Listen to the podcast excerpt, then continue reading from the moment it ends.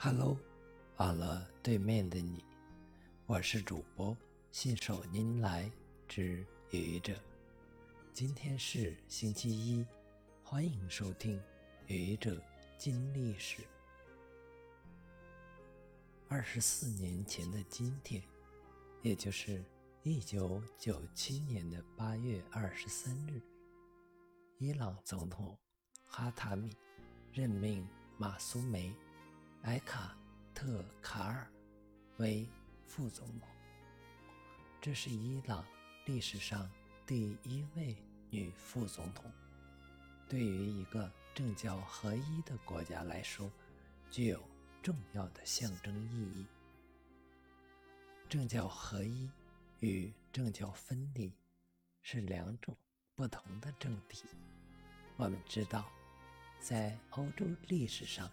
曾经盛行政教合一的体制，基督教的高级神职人员不仅掌握着宗教，而且掌握着世俗的生杀予夺大权。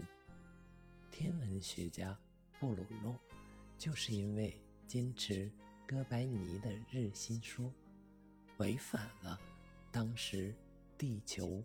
是宇宙的中心的论断，被罗马教廷处以火刑，从而活活烧死。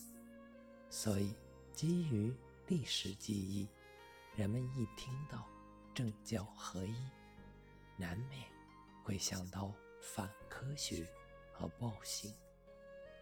如今，基督教已经远离了世俗权利。仅仅作为一种信仰而存在，政教合一的国家呢，只存在于一些伊斯兰国家，比如伊朗。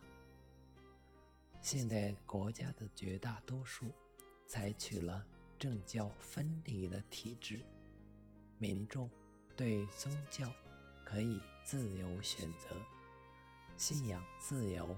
成为公民的基本权利。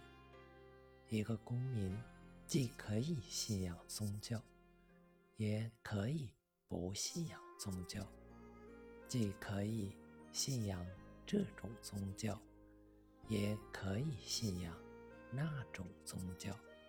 也就是说，个人具有完全的自由。一个国家实行什么样的政体？由这个国家的人民说了算。祝愿每个国家的人民都能过上美好幸福的生活。谢谢你的聆听，欢迎关注主播信手拈来之愚者，欢迎订阅我的专辑。Hello，每天。